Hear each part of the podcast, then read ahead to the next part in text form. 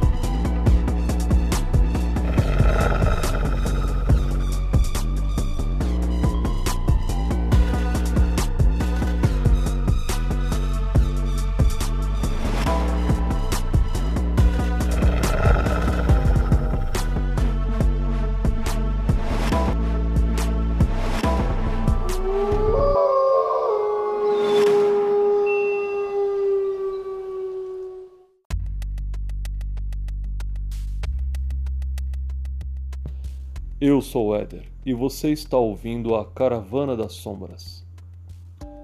Hoje retornamos com o Arquivo Umbra, um quadro semanal que reúne os relatos sombrios, inexplicáveis e por vezes perturbadores que chegam ao conhecimento da nossa caravana. Caros ouvintes, estamos em abril e, embora seja apenas o início do outono, os dias seguem cada vez mais curtos se vocês moram na cidade de Oz, já devem estar acostumados com o clima da região nesta época do ano. Mas para quem for novo por aqui, recomendo algumas dicas. Saiam de casa com óculos de sol, com guarda-chuva, agasalho para se proteger do frio e uma roupa confortável para não passar calor. Sim, o outono por aqui é uma estação com gênio forte e completamente imprevisível. O gênio do outono já andou perturbando a vida urbana, trazendo garoa, frio e trânsito anormal nas últimas semanas. Após um dia quente e abafado, que faria qualquer um jurar ser um dia de verão, tivemos uma sexta-feira de garoa fria e ventania, além de uma segunda-feira cheia de relâmpagos e trovões, uma chuva estranha e ventos sinistros. Ainda para os novatos na cidade de Oz, seguem mais avisos. Evitem os becos escuros e as horas tardias da noite. Fiquem atentos para um grupo de palhaços assustadores, principalmente se estes estiverem dirigindo uma Kombi azul pelas ruas. Protejam bem os seus pescoços por aqui e mastiguem alho cru, pois os vampiros de Oz não dormem em serviço. Mas é claro que você pode não acreditar em nada disso. Talvez até acredite, mas sendo novato ou veterano nas ruas selvagens de Oz, acreditando ou não nessas histórias, pode ser que você não tenha escolha e precise se aventurar por aí após o cair da noite. Seja qual for o seu caso, não se preocupe muito. Afinal, as pessoas são ovelhas e o seu papel está bem claro na ordem da natureza. Seres ingênuos também têm seu lugar na cadeia alimentar. E os lobos agradecem pela refeição. E por falar em lobos, na penúltima semana fomos informados de que um bando de cães ferozes estão aterrorizando o Jardim Santa Maria e os bairros vizinhos. Pois parece que a coisa não melhorou. Cães ferozes continuam à solta na região. Dentre eles, uma fera medonha segue camuflada. Um enorme cão preto que fala com uma voz humana, deformada e horrenda. Está claro que a estranha criatura é mais que um cão talvez até mais que um lobo. Ora, estou fazendo mistério à toa. Todos sabemos do que se trata esta criatura. De início eu bem tive as minhas dúvidas e até cheguei a entrar em contato com o antigo morador da Rua dos Anhangás e importante colaborador da caravana, para saber se ele sabe algo a respeito deste caso. Seu nome é Isaac. E ele é um conhecedor de casos sinistros e hediondos, e às vezes ele os relata com tantos detalhes que parece ter sido protagonista neles. Mas o Isaac me disse que estes cães não têm nada a ver com ele. Bom, pelo menos não todos eles. Há uma diferença entre um encantado que foi transformado em cão por meio de feitiço e um lobisomem. Ao menos é o que me explicou Isaac. Os primeiros não passam de cães falsos, incapazes de reverter sua situação sozinhos e que têm os dias contados nas perigosas ruas de Oz, com tantos predadores à solta. Os segundos são poderosos predadores metamorfos que nada temem. No Jardim Santa Maria, o cão preto faz sua ronda sinistra. Seu vulto disforme ora se apresenta em quatro patas, correndo e saltando os telhados das casas e dos prédios. Ora é visto em pé, em uma postura ereta como se fosse um enorme primata de orelhas pontudas e focinho comprido. Ora é visto como alfa de um bando de cães sinistros, que podem se tornar violentos de uma hora para outra com as pessoas que não têm outra escolha senão cruzar o seu caminho. O cão preto, porém, parece escolher suas vítimas. Entre um avistamento e outro, a fatalidade se anuncia, cada vez mais próxima até que uma vítima é emboscada, ora pelo bando, ora por ele, a criatura em pessoa. Dentre aqueles que são atacados por lobisomens, apenas os que sobrevivem tornam-se novos lobisomens. Mas as vítimas dessas criaturas podem acabar tendo outros destinos igualmente medonhos, caso não tenham a sorte de escapar ilesos e com vida. Um jovem morador do Jardim Santa Maria, que eu vou chamar de José Henrique, nos fez um relato de um último avistamento dessa terrível criatura, que tem assombrado as ruas da região. Fiquemos agora com o relato de José Henrique.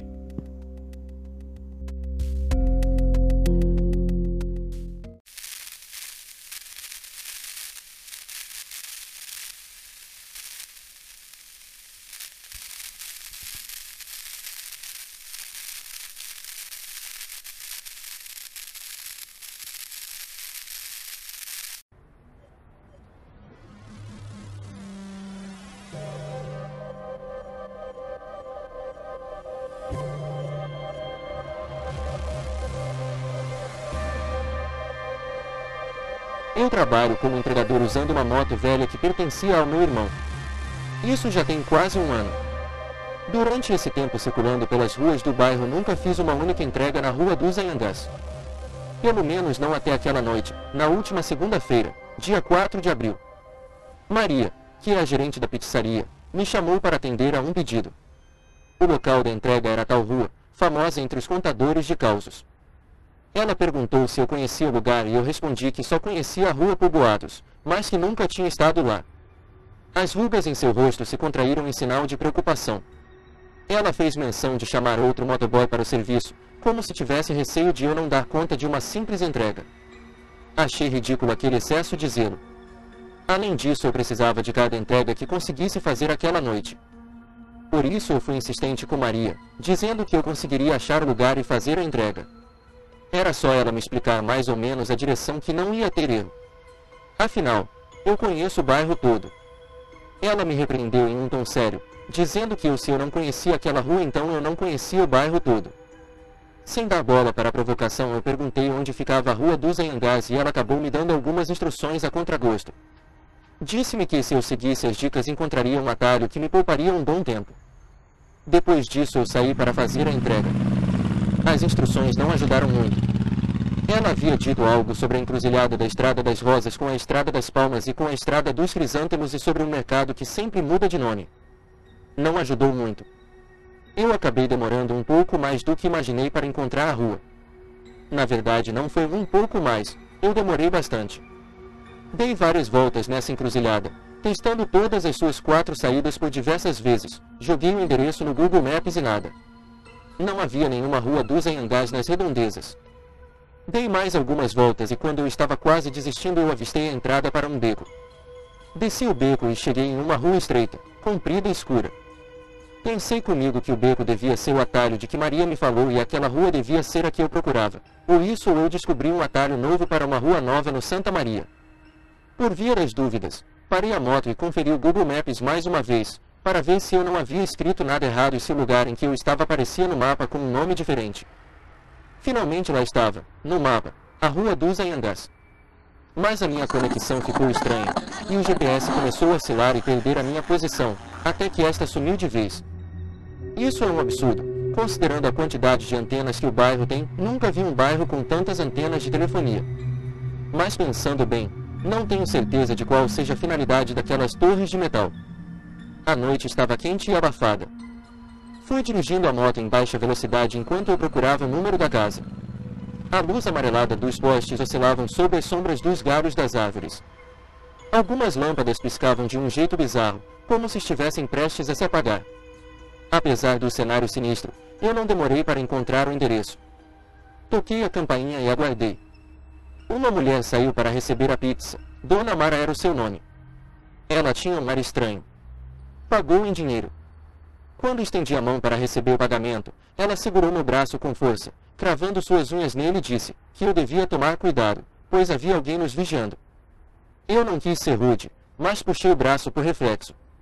Olhei em volta com medo, mas não vi ninguém. Olhei meu braço, cheio de marcas de arranhão. Xinguei alto, mas eu estava sem reação. Me voltei para ela para perguntar se ela estava falando sério, mas ela já estava dentro de casa, me olhando por uma fresta da porta com um olhar apavorante. Vou tomar cuidado, gritei para ela mostrando meu braço com sarcasmo. Me afastei e coloquei o capacete. Apesar da raiva, eu estava apavorado, com um frio na espinha. Se tentassem me assaltar e levar minha moto, eu ficaria sem meu ganha-pão. Por isso eu ainda olhava em volta. Mas como não vi ninguém, Deduzi que era coisa daquela dona maluca. Saí com a moto, acelerando em direção ao beco. Foi quando eu vi um vulto saltar do telhado de uma casa para um muro próximo. Aquela coisa uivou de um jeito sinistro, um uivo horrível e grotesco. Não lembrava em nada o uivo de um cachorro ou de um lobo. Estava mais para o uivo de um monstro, com uma ressonância grotesca e gutural. Assustado, eu perdi o controle da moto e caí. Olhei para um lado da rua e a moto para outro. Por sorte, não me machuquei. Levantei o mais rápido que consegui e corri para a moto, desesperado. Mas aí eu vi aquele bicho estranho. Parecia um gorila pelado, com o focinho comprido e as orelhas pontudas, andando de forma desengonçada e em zigue-zague devido aos membros serem de comprimentos diferentes. Ele me fitava com olhos opacos e vazios. Da boca escancarada e cheia de dentes a língua pendia flácida e ele babava tanto que a saliva pingava em abundância começou a falar de um jeito bizarro. Ao menos parecia que aquilo estava falando, mas suas palavras soavam como gemidos e gamidos e eu não consegui compreender o que ele dizia. Às vezes a coisa convulsionava de um jeito estranho e violento. Nessas horas os pelos do seu corpo pareciam crescer mais e mais, até cobri-lo completamente, dando-lhe a aparência de um grande lobisomem. Os membros se agitavam e os ossos pareciam se esticar e mudar o comprimento dos membros, deixando-os mais proporcionais em comprimento. De repente ele uivou. E deu um salto incrível e veloz, que eu mal consegui ver. Apenas tive a noção de que aquela coisa se deslocou para o alto como um borrão. Um borrão que cortou a fiação elétrica como a foice da morte. Choveram faíscas de fogo dos fios arrebentados. Após breves instantes, nos quais as lâmpadas da rua piscaram sinistramente, a rua mergulhou no mais completo breu. Tudo foi muito rápido. Mal a escuridão mergulhou sobre a rua, a coisa já havia aterrizado ao meu lado. Estava completamente transformado.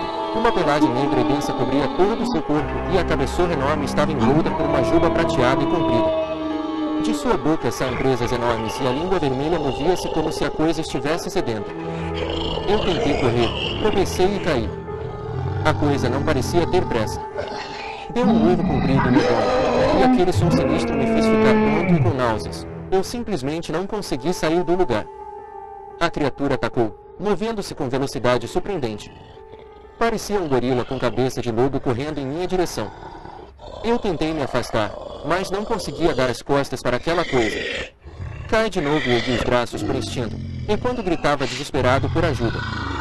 Mas nenhuma ajuda veio. Com uma patada, a criatura fez um rasgo em minha blusa e na minha cara. Senti o sangue quente deixando meu peito. Olhei em volta, antes de perder os sentidos. A rua estava deserta, um breu vazio que ficava cada vez mais gelado. Enfim a escuridão me tomou completamente. Eu devo ter desmaiado. Quando acordei, estava trovejando e relampejando muito.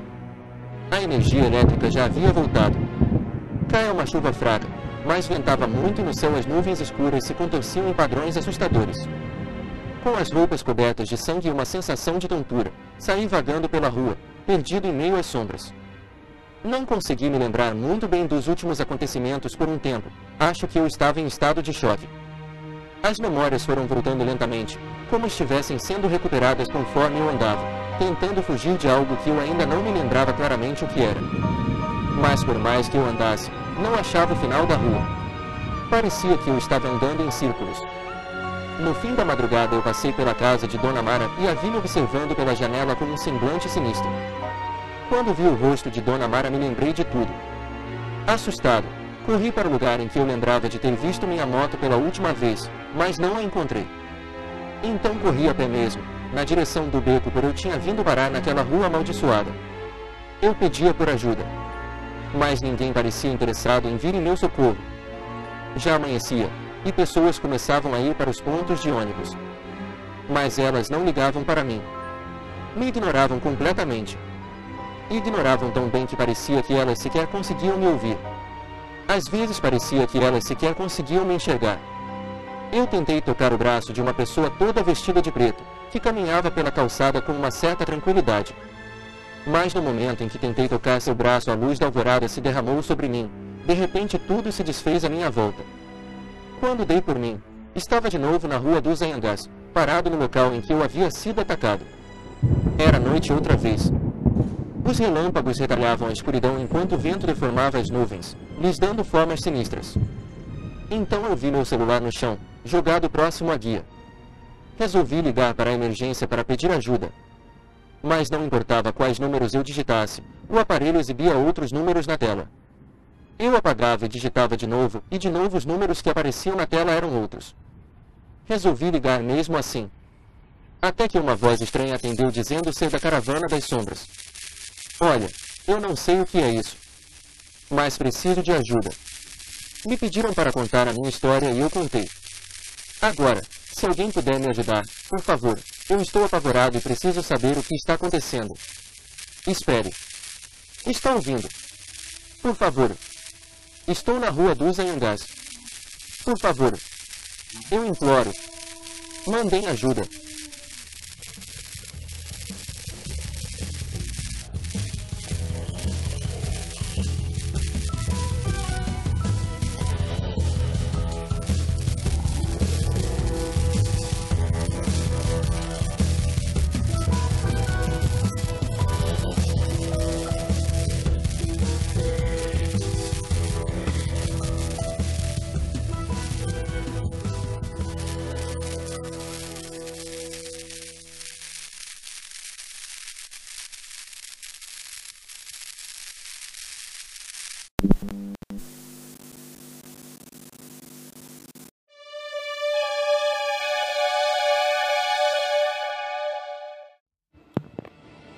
Esse foi o relato de José Henrique. Que a sua alma perdida encontre o caminho para um lugar melhor. Após esse estranho acontecimento, moradores avistaram cães sinistros nos arredores da ponte que atravessa do Santa Maria para o Novo Horizonte, na altura da Raquel de Queiroz. Além disso, alguns ainda relataram terem visto um vulto disforme atravessar a ponte na noite do ocorrido com José Henrique deixando sobre a madeira velha e carcomida pelo tempo um rastro de sangue que chamou a atenção dos transeuntes na manhã seguinte. Mas a semana não teve apenas notícias sombrias. Dona Coruja andou visitando os familiares de uma amiga que mora em Itapevi. Corujas são espíritos benevolentes e que trazem bons presságios, pois elas nos livram de pragas e outros perigos, sejam eles visíveis ou não. Algumas lendas dizem que elas podem ajudar os espíritos perdidos, guiando-os para o outro mundo. É uma pena para José Henrique que as corujas não tenham dado as caras do Santa Maria nos últimos tempos. Deem uma conferida no post do blog para ver a foto de Dona Coruja. Este foi mais um relato do Arquivo Umbra. Vamos ficando por aqui. Até a próxima e vão pela sombra.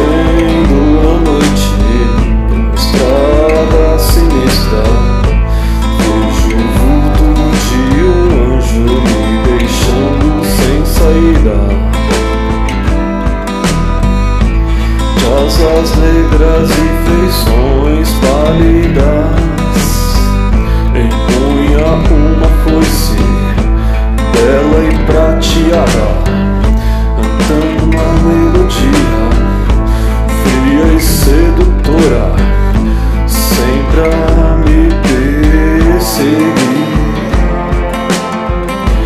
Corro pelo asfalto, tento despistá-la por becos e escadarias, dobrando cada esquina. Caminhos escuros, estreitos e sem fim. Vou correndo, gritando por ajuda, mas sempre me pego, abrindo os braços e me jogando nas asas de um anjo que me chama para o outro lado seguir.